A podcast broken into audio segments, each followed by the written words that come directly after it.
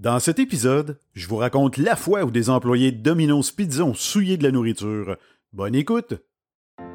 Mon nom est Jean-François Guitard et j'ai l'immense plaisir d'animer ce balado. Mon objectif, vous transmettre de nouvelles connaissances, mais surtout vous divertir en partageant avec vous des histoires étranges et inspirantes mettant en vedette des entreprises.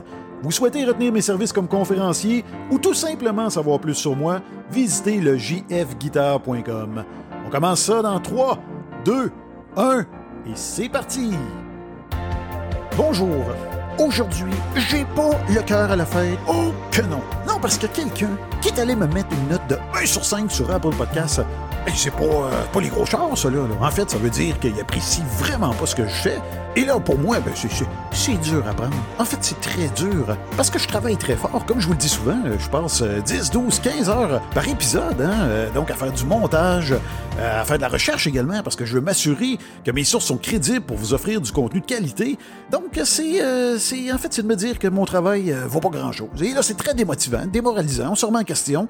Et j'ai le goût de m'adresser à toi. Oui, toi qui mets des 1 sur 5, je vais te dire une chose. Moi, quand mon patron me rend compte, à chaque année pour mon, évaluation annuelle, hein, si il a le malheur de me mettre un 3 sur 5 dans certains objectifs, euh, je vais te dire une chose, je suis pas très fier de ça. En fait, je suis vraiment pas fier de ça parce que je sais très bien que c'est pas très bon. Et ça, c'est un peu le même raisonnement que quand euh, j'étais étudiant. hein. Si j'avais le malheur de ramener une note de 60%, ah, je peux te dire que je le savais et qu'il y avait des conséquences reliées à ça. Donc, où je veux en venir avec ça, c'est que je veux tout simplement te dire que si tu mets une note de 3, crois-moi, je vais savoir que t'es pas satisfait de ce que je fais, hein. mais au moins, ça va faire en sorte que tu vas reconnaître le travail que j'ai fait. Donc, même si t'apprécies pas mon style, que t'apprécies pas mon contenu, ben, au moins, tu vas être assez honnête pour reconnaître tout le travail que j'ai mis pour produire, enregistrer faire la promotion de ce podcast.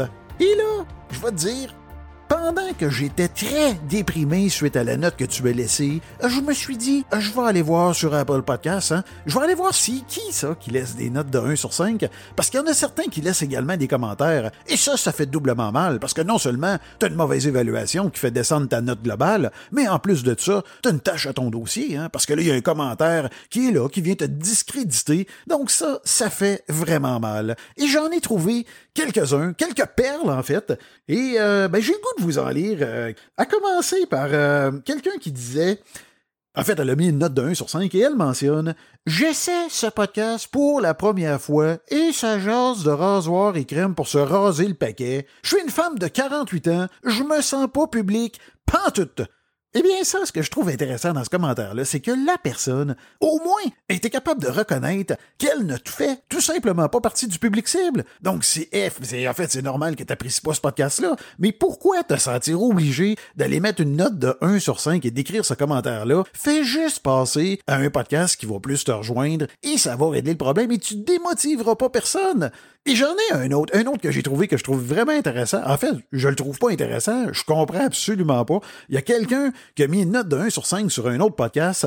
En fait, je vous les nomme pas, c'est des podcasts que j'ai trouvés au hasard, mais il y a quelqu'un qui a laissé une note de 1 sur 5 avec le commentaire suivant. Elle mentionne tout simplement Je trouve l'image de ton podcast très laide. Donc, il y a quelqu'un, imaginez-vous, qui a mis une note de 1 sur 5 tout simplement parce qu'elle n'aime pas l'image qui représente ce balado-là. Donc, elle ne reconnaît pas du tout le contenu, elle ne reconnaît pas du tout le travail, mais s'est dit, tiens, moi, je vais me permettre d'aller cracher sur ton podcast et sur l'image. Donc, c'est comme ça qu'elle justifiait sa mauvaise note. Et j'ai le goût de vous en lire un petit dernier, en fait, et c'est quelque chose que j'ai déjà entendu à quelques reprises. Et en fait, moi, je suis, ça, me, ça, me, ça me bouleverse, en fait, euh, parce que, écoutez, je, vous lis, là, il y a quelqu'un qui a mis encore là une note de 1 sur 5 et qui dit « J'honore l'équipe et le concept que je suis depuis les débuts. » Donc, vous comprenez, hein, dans l'introduction, c'est quelqu'un, une personne, une grande adepte de ce podcast, donc elle l'apprécie énormément. Mais il y a un mais, ben oui, elle ajoute l'introduction des publicités dans le podcast. C'est un gros non pour moi. Si je voulais écouter des publicités, j'écouterais les émissions en direct. Un balado n'est pas supposé avoir de la publicité. Et pour moi, je suis complètement à l'opposé de ce commentaire-là, et je vous explique, c'est simple, c'est parce que s'il y a un annonceur qui s'intéresse, hein, si vous retrouvez une, deux, trois quelques publicités dans un balado, ben moi je trouve que c'est une excellente nouvelle. En fait, ça démontre tout simplement qu'il y a un annonceur ou des annonceurs qui reconnaissent la qualité de ce podcast-là. Donc ça vient justement nous dire que c'est un excellent concept. Et non seulement ça, mais ça offre également un petit revenu aux créateurs, aux producteurs. Donc ça les motive à poursuivre et ça l'assure la pérennité du podcast parce que des gens vont avoir tendance à poursuivre étant donné qu'ils vont être motivés. Bon, Là, c'est assez, hein, la, la, la, déprime et tout ça. Heureusement pour moi, il y a des gens également qui apprécient ce que je fais. Et en fait, il y en a beaucoup et je vous remercie infiniment. Il y en a plusieurs qui m'écrivent, dont un certain Hugo Lachance qui m'a écrit en me disant très instructif. Merci beaucoup. Et il a ajouté entre parenthèses tout ça en quatre mots. Et là, évidemment, Hugo fait référence au fait que je mentionne souvent que vous n'êtes pas obligé nécessairement de me laisser euh, une lettre ouverte, hein, un roman. En fait, vous pouvez simplement me laisser quelques mots, mais au moins, ça me permet de voir que vous appréciez parce que c'est à peu près la seule interaction que j'ai avec vous. Donc, de pouvoir vous lire, de savoir que vous appréciez, ben, c'est vraiment, vraiment apprécié. Et Hugo, je vais te dire une chose. Ton commentaire, en plus, est arrivé juste à point parce qu'il est arrivé, je te dirais, à peine quelques heures après la mauvaise évaluation que j'ai reçue. Donc, je t'avouerai que j'étais un peu démoralisé parce que ça, même si j'ai beaucoup, beaucoup de commentaires positifs et très peu de commentaires négatifs, ben, quand on a un, on a tendance à s'accrocher à ça et ça fait mal. Et ton commentaire est arrivé juste au bon moment parce que ça m'a remonté, ça m'a craqué et ça l'a fait en sorte que j'ai pu enregistrer cet épisode. Donc, si vous voulez aller, euh, ben en fait, si vous voulez m'aider, si vous appréciez ce que je fais, si vous voulez aller surtout contrecarrer ce mauvais commentaire, en fait, pas ce commentaire, mais cette mauvaise évaluation que j'ai reçue, ben, je vous invite, si vous écoutez sur Apple Podcast, à descendre jusqu'en bas. Prenez deux secondes, allez mettre une note positive, ça va m'aider, euh, comme je le dis toujours, au niveau de la notoriété euh, de mon podcast. Et également, ben, comme je vous l'ai dit, c'est très, très motivant de savoir que vous appréciez ce que je fais. Bon, Là, c'est assez, hein, parce que j'ai une histoire à vous raconter et c'est pour ça que vous êtes, euh, que vous êtes là aujourd'hui. Et tout ça commence le 12 avril 2009, alors que Christy Lynn Ammons et Michael Anthony Setzer, deux employés d'une succursale Domino's Pizza en Caroline du Nord, qui ont la brillante idée de se filmer dans la cuisine en train de souiller de la nourriture destinée à des clients de la multinationale. Donc, à l'aide de son téléphone portable, Ammons a filmé Setzer en train de se mettre du fromage dans le nez, d'éternuer dans un sandwich, de feindre des gaz, hein, donc des, des, des flatulences sur de la nourriture et de se mettre une éponge utilisée pour faire la vaisselle entre les fesses. Et dans la dite vidéo, on peut entendre Hammond rire et encourager son collègue à poursuivre ses comportements disgracieux, et probablement à la recherche de gloire, ben les deux acolytes y ont ensuite publié leur chef-d'œuvre, hein, disons-le, sur les réseaux sociaux. Évidemment, la vidéo est rapidement devenue virale, ce qui démontre encore une fois tout le pouvoir des réseaux sociaux pour venir ternir une marque vieille de plus de 50 ans dans ce cas-ci, et tout ça en seulement quelques heures. Dégoûté par les gestes des deux compères, ben, il y a des internautes qui ont rapidement identifié Ammons comme l'auteur de la vidéo grâce à son compte YouTube, et il y en a d'autres qui ont identifié la succursale où ont lieu les événements en faisant correspondre des images de la vidéo avec une image de Google Maps. Et Domino's a pris un certain temps avant de réagir, soit environ 48 heures après la publication de la vidéo, ce qui est évidemment beaucoup trop long, et il a fallu également du temps pour que la vidéo soit retirée de YouTube, Évidemment, le retard dans la réponse contribué à envenimer la situation et à ternir l'image de l'entreprise. Donc, en seulement quelques jours, on compta plus d'un million de vues sur YouTube et de plus, le sujet devint rapidement viral sur Twitter alors que l'on compta cinq articles négatifs en lien avec les événements sur la première page de Google. Donc, plusieurs médias qui ont repris la nouvelle, donc c'est venu ternir l'image de Domino's. L'entreprise décida finalement de réagir à la controverse en ouvrant un compte Twitter afin de rassurer et de répondre aux questions des internautes. Elle a également publié l'intégrale d'un courriel d'excuses de Hammonds dans lequel elle précise qu'il s'agissait simplement d'une blague et que la nourriture souillée avait été jetée à la poubelle. Le président de Domino's euh, Pizza, Patrick Doyle, publia quant à lui une vidéo sur la plateforme YouTube dans laquelle il présenta ses excuses. Il déclara que rien n'était plus important que la confiance des clients à l'égard de l'entreprise et il ajouta que le fait de penser que deux individus pouvaient avoir eu un impact négatif sur une entreprise qui emploie plus de 125 000 personnes le rendait malade. Et sur un ton grave, un ton grave et plus solennel, il ajouta que le restaurant concerné avait été temporairement fermé et qu'il avait subi une procédure d'aseptisation et il promit également de revoir en profondeur le recrutement de son personnel.